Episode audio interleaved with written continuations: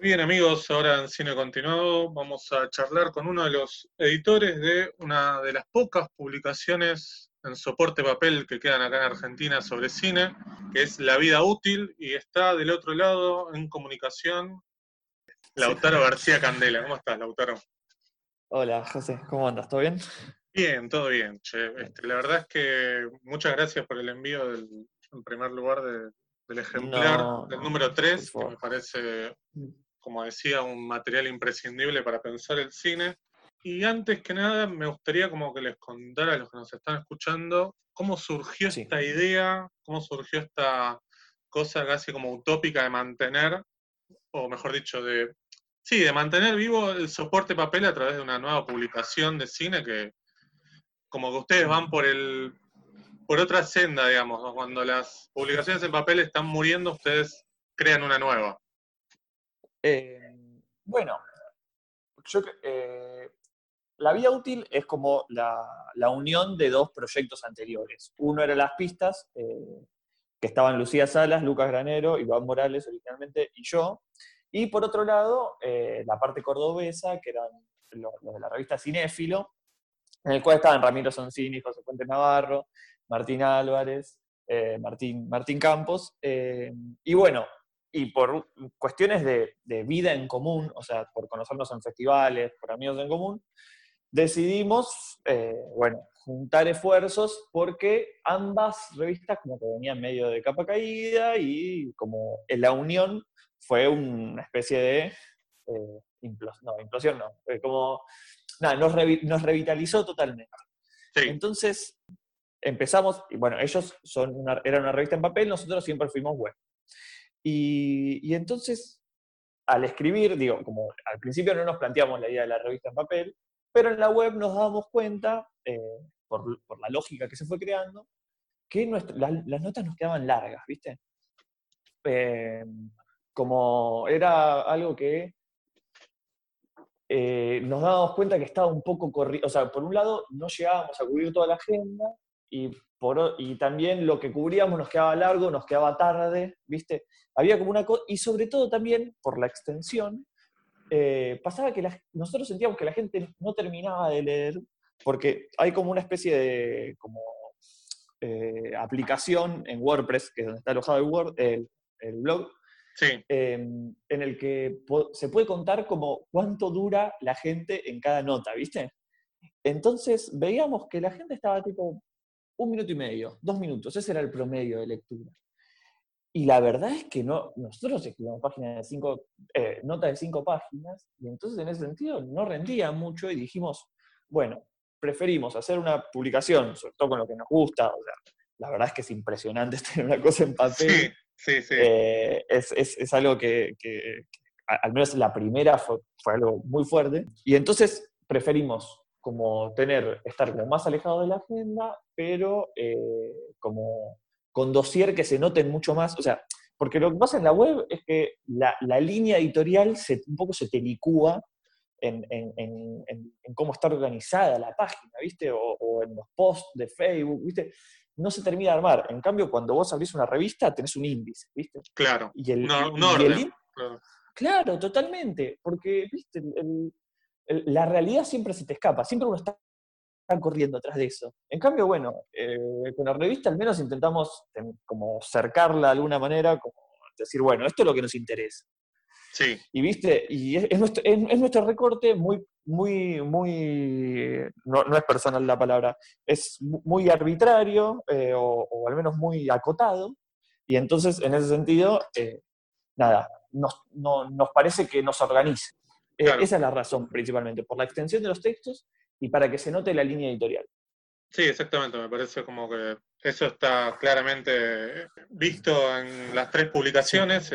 A los que nos están escuchando decimos que la tercera publicación está disponible, la pueden comprar por Mercado Libre. Eh, por Mercado Libre y, a partir y yo creo que el viernes vamos a dar eh, a conocer una lista como de librerías que ya la tienen. Perfecto. Porque este, este tercer número eh, lo empezó a distribuir Blati Ríos, eh, que bueno, que tiene como una red de, de librerías más grande y vamos a llegar a distintos puntos del país. Eh, así que ampliamos la tirada, es como el, bueno, no fue el mejor momento, evidentemente, para hacer esto. Eh, eh, no nos acompañó la suerte, pero bueno, la idea es estar en, muchas más librerías de las que estábamos antes, que eran cinco de Capital y cinco de, Córdoba. Ahora vamos a estar en muchas más y la idea es que... Que se extienda un poquito más. Sí, sí, sí, la idea. bueno, pero, está bien. Sí, pero, pero, o sea, que cada una de las librerías, que viste, viste que cada, cada librería se maneja en estos momentos se maneja como quiera, entonces seguramente cada uno se va a ocupar del delivery en caso que la quieran comprar, se comunican con ellos. Exacto. Eh, bueno, justamente esto que decías de la línea editorial, creo que está en ustedes el espíritu de que el tipo de crítica que hacen en, sus textos sea como una especie de em, equilibrio entre lo que sería la crítica académica y la crítica por más urgente, que es la que más se consume, ¿no? Y creo que eso se puede ver. Digo, a diferencia por ahí de publicaciones más académicas, digo, por citar un ejemplo, lo que era Kilómetro 111 en su momento y lo que puede ser, no sé, cualquier este, revista, no sé, supongamos cuando existía El Amante, pongámosle, tampoco era crítica tan urgente, pero digo, salía mensualmente. Eh, ¿Está en ustedes eso, digamos, eh, tener, mantener ese espíritu en, la línea editorial, digo, de cada publicación? Mira, con respecto a la academia, eh, ninguno, por lo menos ninguno de nosotros es académico. Bueno, sí, Lucía Salas está haciendo, hizo un doctorado, no, un posgrado, perdón, en, allá en CalArts. O sea, bueno, es la única como de la que, tuvo un recorrido en la academia. Todos los demás, sí, terminamos la facultad, pero, pero no, es, que, no es que nos desarrollamos en, esa línea, ¿no? Em, lo, que sí pasa es que la a nosotros, como hay cosas que nos apasionan y entonces las investigamos al mismo tiempo que escribimos, ¿no? Hay, como algo de eso, que vamos aprendiendo mientras... Es como casi que la excusa, la excusa para ver es escribir. Entonces, em, hay, algo, hay algo de eso. Bueno, el último número tiene muchas cosas sobre, muchas notas sobre la década. Y en ese sentido fue como redescubrir o volver a ver eh, o ver si uno no había visto eh, películas que fueron de estos últimos 10 años. Y entonces, nada, eh, ahí yo creo que en, el camino que uno va formando viendo las películas, bueno, se, forma un texto de largo alcance, pero yo creo que, que, las conclusiones, ¿viste? O sea, porque lo que tiene la academia, no, no lo digo como algo malo, ¿eh? pero en general como se llega a un punto, tiene como, como una especie de conclusión eh, como algo más redondo, ¿viste? Y, nosotros tratamos de que al menos la escritura no termine, no termine de, de, damos mucha importancia como a la, idea de estilo. Digo, cada uno, y nosotros editamos como pensando en el estilo de cada uno de los escritores. Eh, entonces, tratamos de que, de ese estilo no se pierda, eh, y no importa tanto la última conclusión, sino como que haya un recorrido eh, de descubrimiento, diría, más que investigación. Porque investigar como implicaría un método, casi te diría, y, es algo que a veces tenemos y a veces no. Sí, se nota en tu texto en el que hablas de David Kohn y Rodolfo Kuhn, que los tomás como categorías para pensar el, cine argentino de la década, ¿no? Que, que, es como bastante difícil de clasificar, o por lo menos no tan fácil de ponerle una etiqueta como si lo fue el nuevo cine argentino del, no sé, de fines de los 90. Este, entonces, nada, me parece como interesante eso, yo te mm. leía que eh, descubriste en los ciclos de Filmoteca los, eh, los trabajos de, de Con, este, y también esto que está como cruzado con el hecho de la dificultad de poder conseguir cierto material de cine argentino pre-era de la digitalización, digo. Me pareció interesante eso, digo, cómo tomaste el cine de esos dos directores completamente diferentes para pensar categorías para un cine que es como bastante reciente, digo.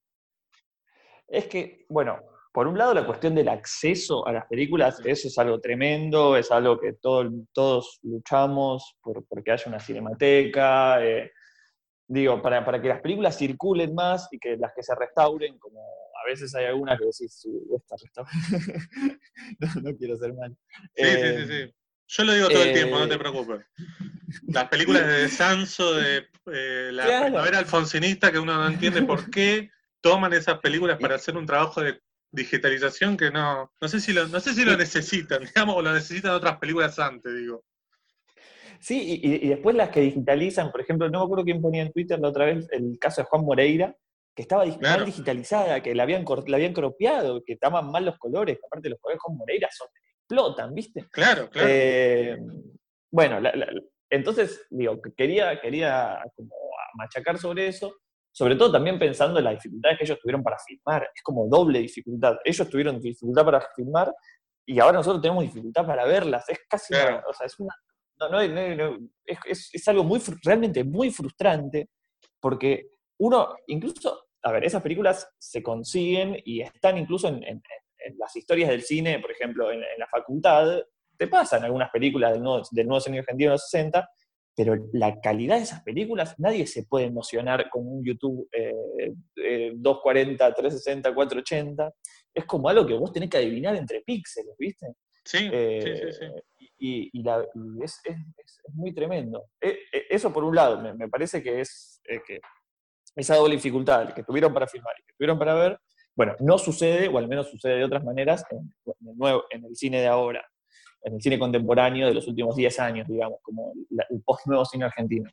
Y con respecto a eso, me parece que hay como una especie de eh, vacío, no sé si la palabra es vacío interpretativo, pero como que nos quedamos sin referencias. Digo, si, los, si, si el nuevo cine argentino fue acompañado de una crítica que, digo, lo que pasó con el amante, pero también pasó con Gonzalo Aguilar, después con, lo que Prividera vino a decir sobre e, ese, ese, nuevo, ese primer nuevo cine argentino de los 90 y principios de los 2000, creo que esas categorías en cierto punto eh, se desarman un poco porque la variedad del cine de los años 10 sería, es, eh, es mucha, es, es muy variado y un poco uno se queda sin categorías, entonces en el primer número escribí un texto sobre, sobre cine argentino también, como que siempre doy vueltas alrededor del mismo tema, pero porque justamente me parece que, que, hay, que hay que tratar de agarrarlo por algún lado y que, y que por, por, cuestiones, de, o sea, como que la crítica y, el, y el, la crítica y los cineastas o el cine de, de estos momentos eh, no está teniendo esa correlación para mal o para bien. Digo, porque también en el 90 pasaba que no lo viví, pero, pero lo puedo leer en Las Amantes, lo puedo leer en film, lo puedo leer en, incluso en los diarios de la época y en las discusiones, que bueno, hay una especie de discurso, ¿viste? Y, ahora me parece que eso está todo más difuminado, quizás porque la crítica tiene menos importancia, quizás porque, porque los críticos se volvieron programadores, entonces no se puede hablar de ciertas películas. Es como que es todo un entramado que se vuelve mucho más difuso, eh, en el cual uno le falta hacer pie, ¿viste? Le falta como un mapeo. Sí, eh, totalmente. A, mí me interesa mucho eso de la idea del mapa, eh, porque, porque, bueno, así es como uno avanza, uno va descubriendo, también pensando en que, que es algo, por ejemplo, que, que, me, que, que me han criticado la, la, parte cordobesa de la revista, que bueno, también, por ejemplo, hay mucha diferencia entre, entre la distribución, no, pero hay mucha diferencia entre la distribución entre el cine que se hace en Buenos Aires y el cine que se hace en, otras provincias, que es, es, abismal la diferencia de, distribución, de, visibilidad, y, a la vez eh, no, no, debería por qué haberla, porque, porque ahora en digital, ¿viste? No es que tenés que llevar una copia o, que no sé, ¿viste? Entonces, nada, son todos temas que implican sobre el sobre cómo, cómo, cómo vemos el cine que, me preocupan, porque yo creo que están hay como películas que caen en saco roto, por decirlo de una manera, ¿viste? Sí. Eh, y, yo lo veo, yo lo veo en, cineastas, o sea, que, que no, no, hay un verdadero feedback ahí, no, no, no, hay, no hay como una especie de discusión constante sobre lo que debería, no lo que debería hacer el cine, sino lo que el cine está haciendo, eh, que hay que ver cómo se da. Digo, quizás la respuesta no sea con una revista que sale cada tres meses en papel. No sé si esa es la respuesta, es, lo que estamos viendo. No, yo creo que ayuda, ayuda mucho que exista una publicación que por lo menos se permita hacer esa, esa función de la crítica que a menudo no, se, no se cumple, que es la de pensar las películas con un tiempo de cierta decantación, digo, ¿no? De dejar como descansar las películas un tiempo y no salir a escribir la crítica apenas uno salió de la sala, Digo, hay muy, muy pocos lugares en los que se puede pensar eso, digamos. Además de la publicación de ustedes, bueno, está esta revista de cine también, este, pero son dos, son dos, dos publicaciones nomás. Este, tampoco es que antes había tantas, pero me parece que antes había como más, como decís vos, eh, más discusiones, estaba más visible, se hacían, no sé, este, encuentros, mesas, qué sé yo. Se hablaba del estado de la crítica, incluso ahora prácticamente es algo lo que no se habla. Y justo eso, digamos, ya que estamos hablando del tema de la cinefilia o de la crítica, mm. eh, hay una cosa que me parece súper singular de la vida útil, digo, un montón de cosas, pero mm. una que me parece como muy interesante de, pensar, que ustedes no tienen 50 o 60 años, digo, pertenecen a una generación en que la mayoría de los críticos están eh, dedicando sus trabajos, por así decirlo, a a una plataforma que es YouTube. Digamos. muchas críticas se hacen a través de YouTube, hay un montón de youtubers. Yo eso no lo voy a criticar, no lo voy a criticar, no, sino no lo voy a este, denigrar, ni mucho menos. Calificar. Calificar, ponerle, digamos. No, pero a veces uno no dice la palabra youtuber y ya directamente piensan que estás como eh, hablando mal y no. Eh, nada, es una etiqueta. Ahora, lo que voy es, digo, la mayoría de la generación de ustedes, de, la mayoría de los que hacen la vida útil, se dedica más a hacer contenidos eh, audiovisuales, contenidos que son como bastante efímeros, creo yo. Y ustedes hacen todo lo contrario, digo, me parece como una, cosa interesante, no, digo, de verdad, una cosa bastante interesante de, pensar o de, ver eh, que también hay gente que de veintipico de años que se puede dedicar a ver justamente ciclos de filmoteca de películas de hace 50 años del cine argentino y pensar categorías para el cine presente. No sé si alguna vez lo charlaron, me imagino que sí. Digo, ¿qué, sale de eso? Eh, eh, eh, hemos tenido nuestras, nuestras discusiones acerca de, qué, hacer con, el audio, con, lo audiovisual, con, nuestras producciones, ¿viste? y hemos tenido algunos, algunos intentos. Por ejemplo, me acuerdo en un festival de Mar del Plata, hicimos unos videodiarios lo cual era una locura porque los editábamos durante el Festival de Mar del Plata. Es la cobertura del año 2016, creo, 2015 del Festival del Cine de Mar del Plata, que está en YouTube si lo quieren ver, es, muy lindo, eh, pero es lo único que más o menos hicimos así audiovisual. Eh, y yo quizás ahí hay una, hay una beta por explorar. Eh, está la parte de los videoensayos, que es otra cosa que, que nosotros, que por ejemplo, hicimos uno para el, para el Festival de Rotterdam, eh, sobre una película española que se llama El Año del Descubrimiento, que ganó un premio recientemente en Jeonju y que estuvo en, bueno, en Rotterdam, y que bueno, que nos interesó porque todos nos, todos nos formamos, eh, no, no, no, desde un ámbito por fuera del cine, sino que todos nos formamos en el hacer cine. Y, ahí hay algo que quizás no estamos del todo explotando, que son como que es que saber, conocemos las herramientas de, del hacer cine, ¿viste? Claro, claro. Eh, pero también, eh, digo, como hay algo de la interactividad, que de la interactividad de las redes sociales, que medio que nos pasa por el lado y que queremos como hacer algo. Yo, yo eh, el año pasado y este di cursos de, crítica, como talleres en realidad, eh, y tenía gente muy joven, ¿viste? de, 16 a 20 años. Y les preguntaba dónde leían, o sea, si leían crítica, dónde leían. y me decían que principalmente veían de YouTube veían, veían crítica de YouTube y Instagram. Eh, y, yo me puse a ver, eh, y no, no, no, lo que vi no me pareció tan interesante, pero sí, por ejemplo, eh, sí en Estados Unidos se hace en Estados Unidos hay gente que lo hace como profesionalmente y está buenísimo, y hay cosas que están buenísimas. acá hay cosas que no, están tan buenas, pero me parece que es, un formato que está, que se recontra podía, que recontra se podría aplicar, digo, incluso con un poco de, no sé cómo decirlo, de ponerse en escena y carisma. Hay un tipo en Estados Unidos que se llama The Middle Drop, eh, ¿cómo se llama? Eh, Fantano, eh, que, hace crítica de discos, ¿lo conoces? No, no lo conozco. Es como un, es un pelado que habla, habla sobre discos y que es como muy, muy famoso. Y, y, es impresionante porque, porque implican otro tipo de habilidades. Porque uno, uno escribiendo, bueno, más o menos frase tras frase tras frase, ¿viste? Bueno, más o menos te sale eso. Pero eso, dicho a cámara y hablando y, como siendo un personaje, casi como una especie de personaje, eso me parece interesante. No sé si lo vamos a hacer, pero, pero, quizás no me veo haciendo eso, ni, nadie de nosotros, eh, pero, pero es, un, es un camino por explotar. Nosotros ya si bien tenemos todos entre 25 y 30, ya estamos cumpliendo, otros, yo no, pero otros cumplen, por cumplir 33, ponele. Y, y, lo, y, lo y lo miramos con un poco de recelo, pero, está mal, o sea, está mal porque es un camino.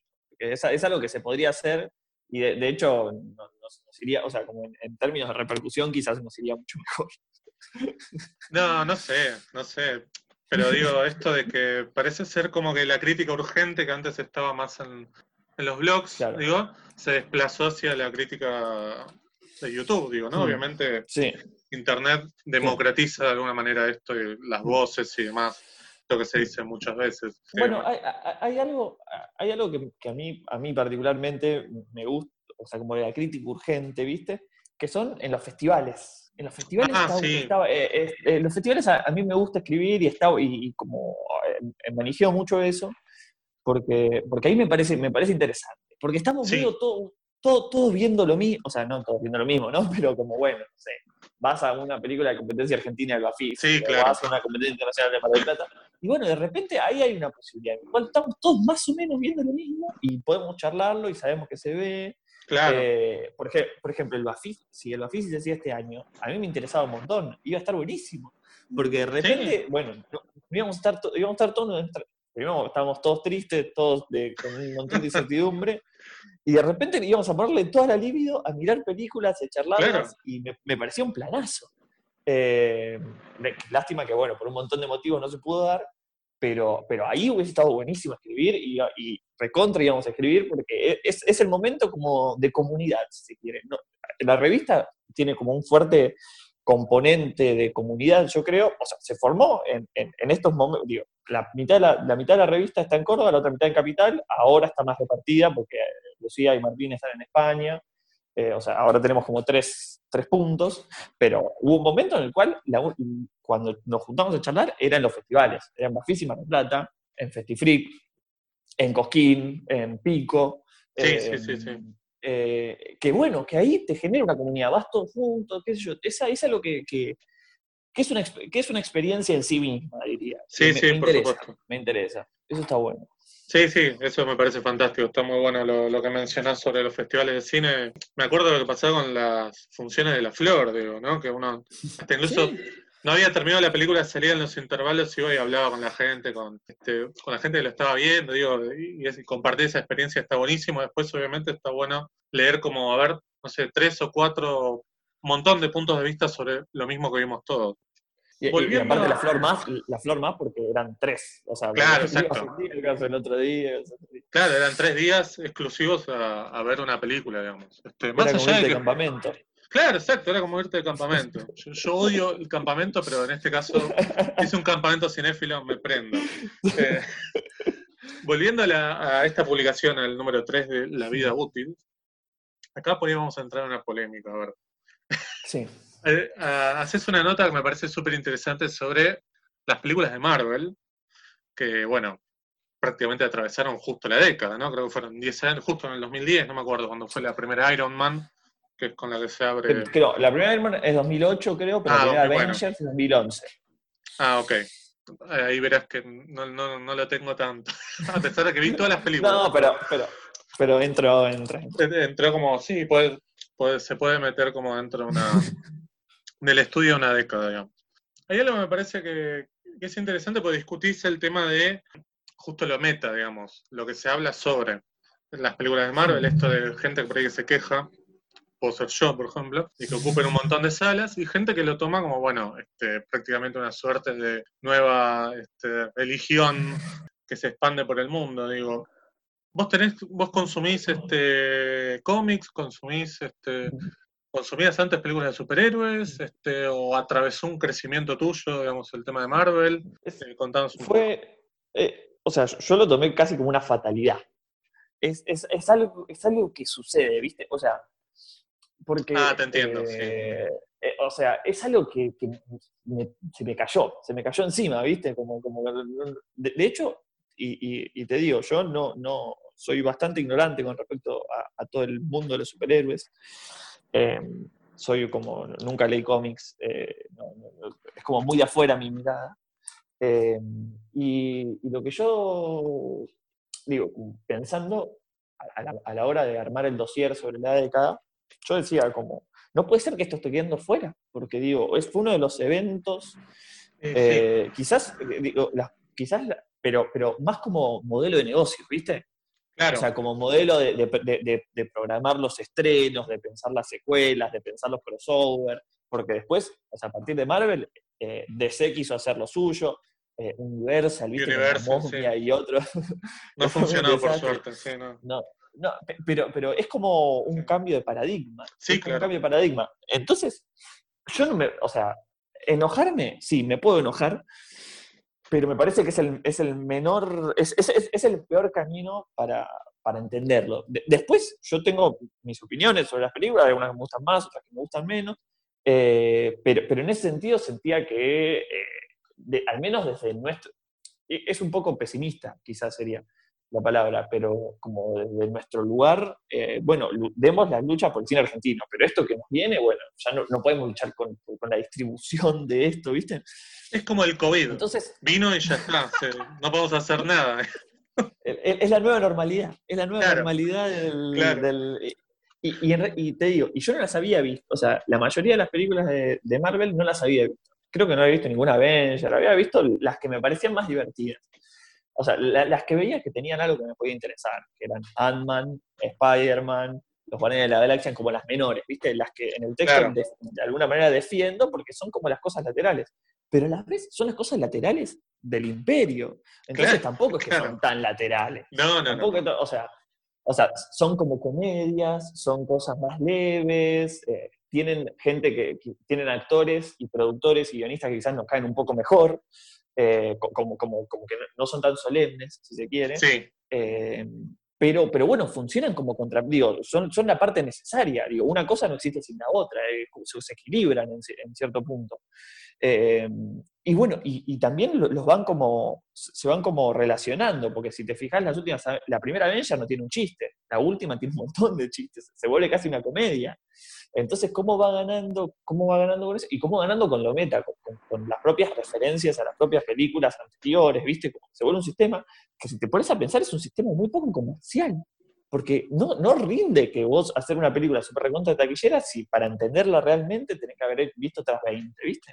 Sí, sí, sí, No, no, no, eso me parece rarísimo. Eh, y, y, a la vez, ¿cómo van a ir? Yo creo que todos van a, o sea, como algunos cineastas más indie, si se quiere, van a empezar a, meterse ahí, ¿viste? Van a, digo, ya está eh, Taika Waititi, está, no sé, bueno, casi está Lucrecia Martel. Sí, sí, sí, sí. Eh, no, no, sé, bueno, hay, que ver, pero me pareció un fenómeno comercial por un lado, por otro lado perceptivo, porque ver una película, o sea, incluso entre la primera y la última, cambia un montón. Eh, ¿cómo, cómo, vemos las películas? ¿Cómo entendemos las películas? Eh, tienen como un grado de desintegración con respecto al espacio, con respecto al tiempo, con respecto incluso a la narrativa.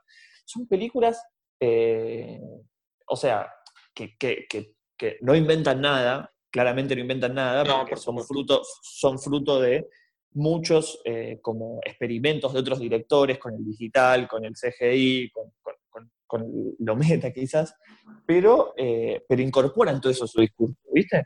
Eh, entonces, nada, me parece un fenómeno por muchos, por muchos lados, por lo comercial, eh, y, también por el grado de, como, de, cómo se mete en la vivencia de, cada, de cada persona que los ve. Porque, digo, si pensamos que en este, en este momento surge la figura del fan, eh, que es alguien que defiende como la coherencia interna, que, en cierto punto el fan es bastante, eh, la figura del fan es muy, eh, ¿cómo diría?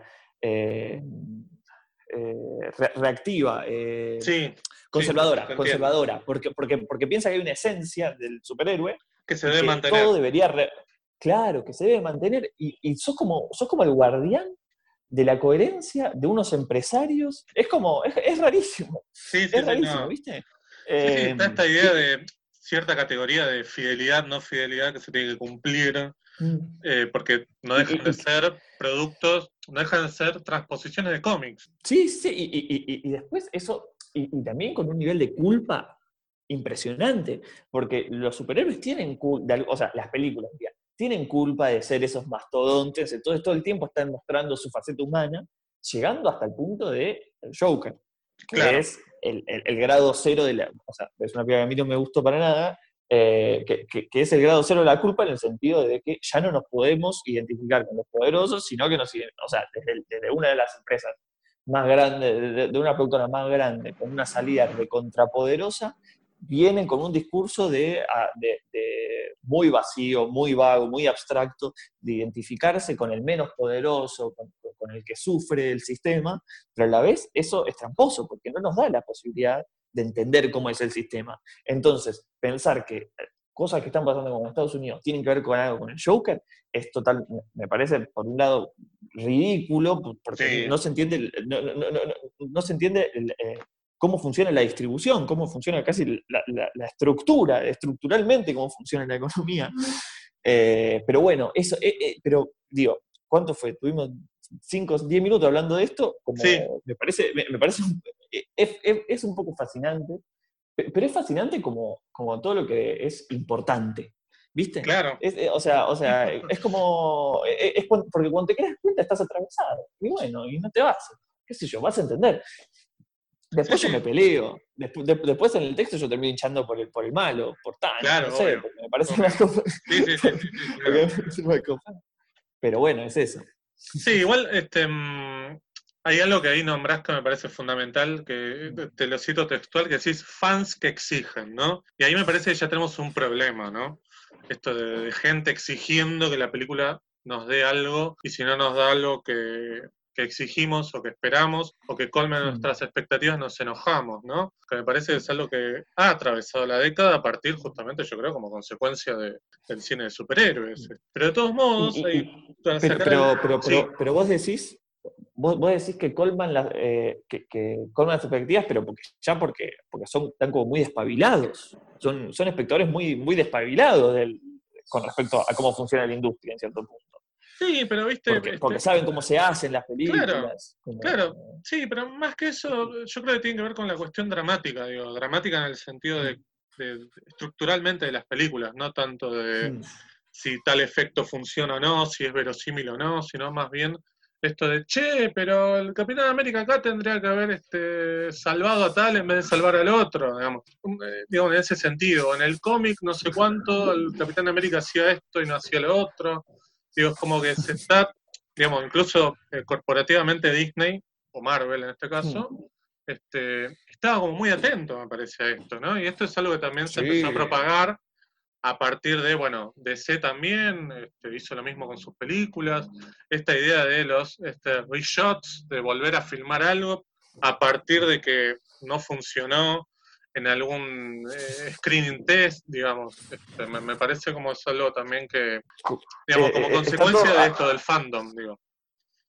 Y está todo, bueno, es que está todo algoritmeado, ¿viste? Claro, Está todo así como. Bueno, Jonathan Rosenbaum, eh, que es un crítico estadounidense que es increíble, tiene, un, tiene, un, libro que se llama Las guerras del cine, en el, que, en el que cuenta cómo funcionan, o sea, esto estamos hablando de los 90, eh, cómo, funciona, cómo funcionan los screening tests eh, eh, con respecto a algunas películas y cómo Weinstein agarraba la mira, con la Miramax remontaba las películas extranjeras para el gusto de Estados Unidos.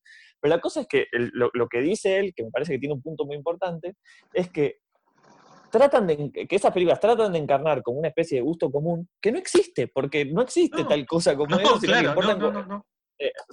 son, como no existe el espectador, existen muchos espectadores, ¿viste? Entonces siempre le, vas a, siempre le vas a pifiar, pero evidentemente no le están pifiando. Entonces eh, no, no, hay salida, no sé cuál es la salida. No, yo creo que, a ver, digamos, este, esto es algo que yo siempre he programa, pero me parece que estamos con, digamos, lo que ha hecho Marvel, lo que ha hecho el, hmm. cine industrial, si quiere, de Hollywood, hmm. en estos últimos años, es construir espectadores que tengan una única visión, o que tengan una visión como bastante hmm. uniforme. Este, también lo ha hecho Netflix, o digamos, como, plataforma, este, aparte de esto que vos decías también, ¿no? Del, algoritmo. Y ahora todavía más, ¿no? Netflix mide el porcentaje de éxito de una película con tan solo dos minutos de visionado, digamos. Si vos viste dos minutos algo, ya te lo cuenta como como exitoso, digamos, como, como positivo. Mira. Este, es algo tremendo, digamos. Pero mm, volviendo a tu nota, también hay algo que me parece súper interesante que em, decís sobre Spider-Man Homecoming, o por lo menos eso yo interpreté, y me había pasado lo mismo cuando lo vi, que es como la película en la que eh, plantea un villano como más, más en la llanura de eh, una especie de obrero desencantado o marginado por el sistema, que es el personaje de Michael Keaton, y me parece como la película más, más cercana a estos tiempos de, todas las del universo de Marvel, creo yo. Y, sí, porque ah, más allá de los tiempos, o sea, sí, eh, pero, pero ¿por, qué, ¿por qué está más cercano a nuestro tiempo? Porque está cercana en el espacio. Claro. Porque pasa, porque pasa, pasa en un lugar que es reconocible, donde se, bueno, se, pelearon y, y tiene eh, problemas concretos toda esa pelea que eh, es todo Avengers 1, que se pelean, rompen media ciudad, bueno, después implica que alguien va, eh, para, el, que no vea la película, el villano es alguien que se ocupaba de recolectar residuos de esas peleas y después lo sacan. Entonces, bueno, implica que eh, estos aristócratas, como yo pongo en el texto, se están peleando por los aires con sus cosas shakespearianas, y después viene alguien con el camión de basura y tiene que limpiarlo. Y ese chabón evidentemente va a tener va, a tener resentimiento, porque así funcionan, porque así funcionan las relaciones sociales. Eh, y, pero, pero bueno, por las cosas concretas y por el espacio, me parece. Porque las últimas películas de los Avengers pasan en Wakanda, no sé, de esos lugares que no sabes dónde existen, no, sabes dónde son. Eh, y, y, a la vez implican como, esto es el mercado global. O sea, porque si las películas tienen, un, tienen como una especie de reconocimiento muy fuerte con respecto al espacio, pierden, pierden interés para los demás, porque si se, ponen, si se ponen muy concretas, muy particulares, pierden eh, interés. Entonces tienen que tratar de encontrar como esa cosa global que es el espacio, pero, pero que a la vez, no sé, por ejemplo, Star Wars. Star Wars era muy concreta, digo, si pensamos en el famoso bar de Star Wars, eh, bueno, era, era, era algo que, que, uno podía reconocerse, podía, había como referencias, ¿viste? Acá es como una, el mundo no tiene referencias y a la vez está todo como al alcance de la mano, ¿viste? Es como algo muy, es como, es, muy patente. Y a la vez otra cosa que, decías con respecto a los espectadores, eh, que, es, un problema porque, va, no sé si es un problema en realidad, pero, pero que también son muy conscientes de, tanto de, la cuestión, eh, de, la cuestión como de la esencia del personaje, pero también de, eh, del género, como están muy avispados, porque una película como Deadpool, por ejemplo, eh, que, a mí tampoco me gusta mucho, eh, es, una película que todo el tiempo está guiñando el ojo al espectador, como que ya se vuelve una metaficción. Claro, claro, es, es, compleja, es, como una película compleja, pero a la vez replica todas las convencionalidades emocionales de una película entonces es como una, es como una, es como un falso emancipación del espectador. Sí, sí, como, que como que entendemos algunas cosas, pero otras no. Digo, nada, es como, es complicado y bueno, se necesitan textos para esto. Sí, por supuesto. Este, mm, volvemos a la vida útil, que es más interesante que hablar de Marvel. ya le hemos dedicado mucho tiempo, ¿no? Fíjense si no está atravesado esto, si no está atravesado por completo. Digo, bueno, en la publicación también hay eh, textos que, además de estos, me parecen interesantes, otros eh, de igual calidad que, por ejemplo, no sé, eh, el texto de Pedro Costa, que me parece buenísimo, digamos que es otro cineasta para mí fundamental de la, de la década. Este, incluso tiene una entrevista con él que me parece fascinante también. está bueno también tener como, como eso, digamos, ¿no? Este, tener la, primera, la palabra en primera persona del, de este gran director, digamos. Este, ¿cómo, cómo gracias, gracias. Gracias. No, sí, que gracias a Celia Renuevo y Andrés Ditela, que estaban ahí, nos hicieron el gancho y le pudieron hacer la entrevista. Eso. Claro, porque él vino acá y dio una charla en la Universidad de Itela este, el año pasado. Este, y bueno, ahí se ve que le pudieron hacer la entrevista, la verdad que está buenísima. Este, no, me preguntaste por Pedro Costa, digamos. Este, ¿qué, qué, mm. qué, visión tenés del cine de él? ¿Qué, te parece? Estamos hablando de un director fantástico, ¿no? Tiene como su trilogía más famosa es eh, en el cuarto de banda, eh, junto en marcha Caballo Dinero, y últimamente estrenó la, película que está en la tapa de la revista que se llama Vitalina Varela. Bueno, el, texto que, que, está en la revista eh, es de José Miquio, que es como uno de los mejores escritores, uno de los mejores críticos de Argentina, si no el mejor, que estamos muy agradecidos por tener una nota de él. Él es muy generoso y, creemos que, Pedro Costa, como para bien y para mal, como es una especie de eh, esfinge, del cine contemporáneo, ¿viste? Como creemos que es, muy importante, es muy importante para bien y para mal. Eh, eh, por un lado, tiene como una especie de, rigor intelectual y rigor, rigor, estético y sobre todo rigor en la relación con las personas, porque, porque si hay algo que, o sea, su cine eh, parte como del encuentro, parte de ir a investigar, a, eh, él, filma una primera película, que se llama, filma varias, ¿no? Pero la última es Huesos, que la filma con un aparato más industrial, eh, en una villa, en, un barrio que se llama eh, Fontainhas, en Portugal, que estaba, que estaba por desaparecer.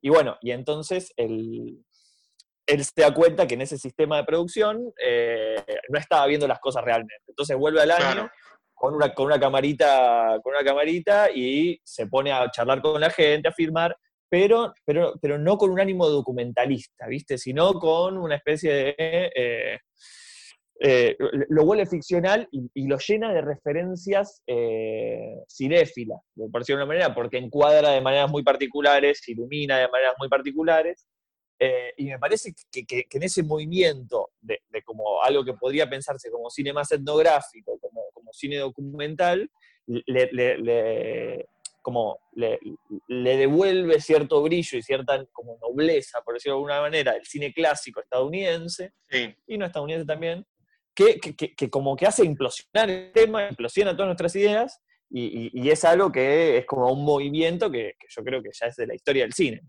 Después, bueno, su estilo se fue como depurando mucho más hasta llegar a Vitalina Varela, que es la, piba que está en la etapa, que es como muy oscura, muy eh, claroscura, muy, eh, muy lenta, muy parsimoniosa, eh, y, a la vez todos los textos están como, todos los textos que, dicen los actores, que son gente que vivió en Fontaíñas, Fontaíñas ya no existe más, y, me parece que en ese, ese, movimiento, que si bien no es de la década, pero me parece que, que, no es de la década específicamente, perdón, me parece que es un movimiento que es ejemplar como, como para todos los cineastas que vinieron después, ¿no?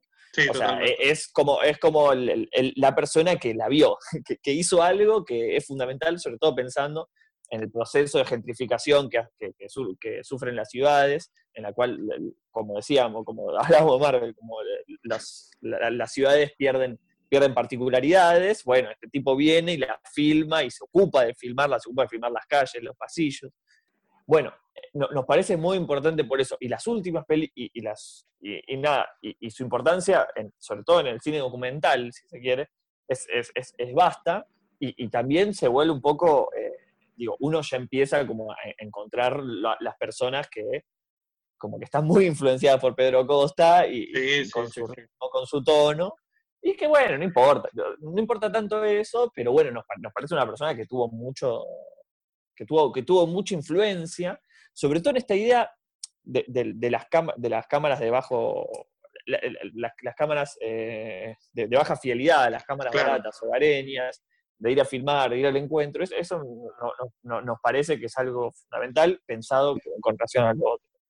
Por, eso le dedicamos, por eso le dedicamos, nada, que también, o sea, nos gustan todas sus películas y la última también nos parece maravillosa, pero también pensamos, o sea, no queremos spoilear, pero la tapa es casi un spoiler.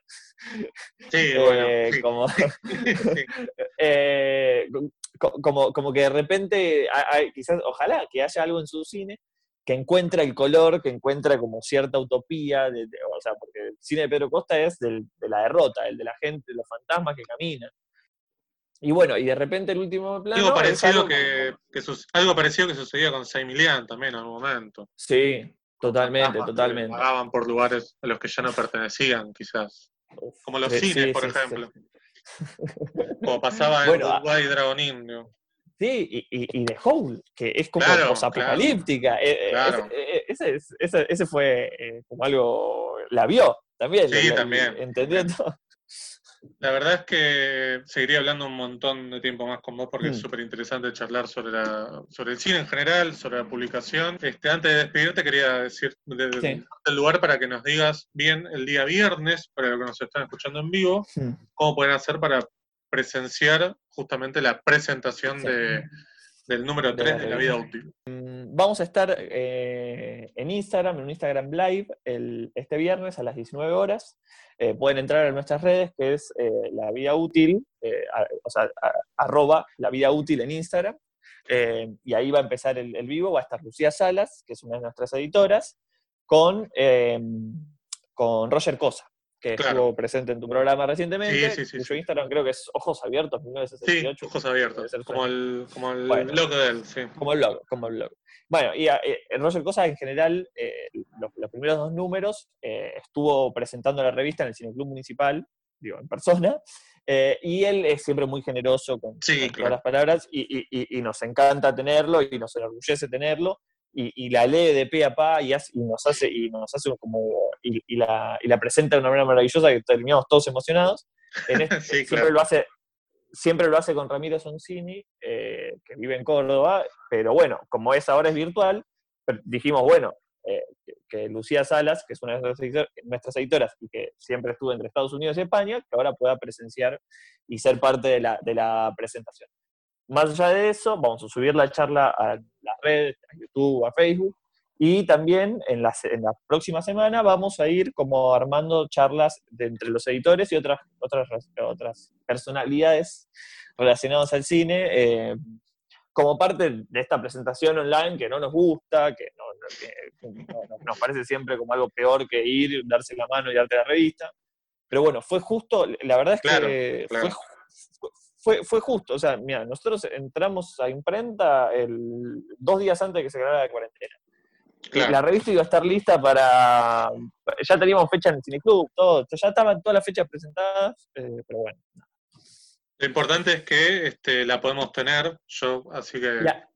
Como yo la tengo, ustedes que nos están escuchando la pueden tener si entran al Mercado Libre, este, o si mm. este, chequean bien las librerías que van a estar la, la publicación y la pueden este, obtener a través de delivery, ¿no? Que es la manera en la que... Sí, sí, la manera que trabajan las librerías, exactamente. exactamente. Si quieren bancar a, si quieren bancar a su librería amiga, esperen hasta el viernes que ahí vamos a comunicar todo y si no, y si viven en un lugar que, no sé, que quizás hay una librería que no tienen de confianza, en Mercado Libre se las mandan. Perfecto. Muy bien, el autor, la verdad es que ha sido genial toda esta charla, les deseamos lo mejor a todos ustedes y que pronto podamos tener un número 4, digo, pronto obviamente cuando se pueda, ¿no? Sí, sí, sí, vamos a poner. Bueno, muchas gracias por pasar. No, gracias, gracias, gracias. Hasta luego.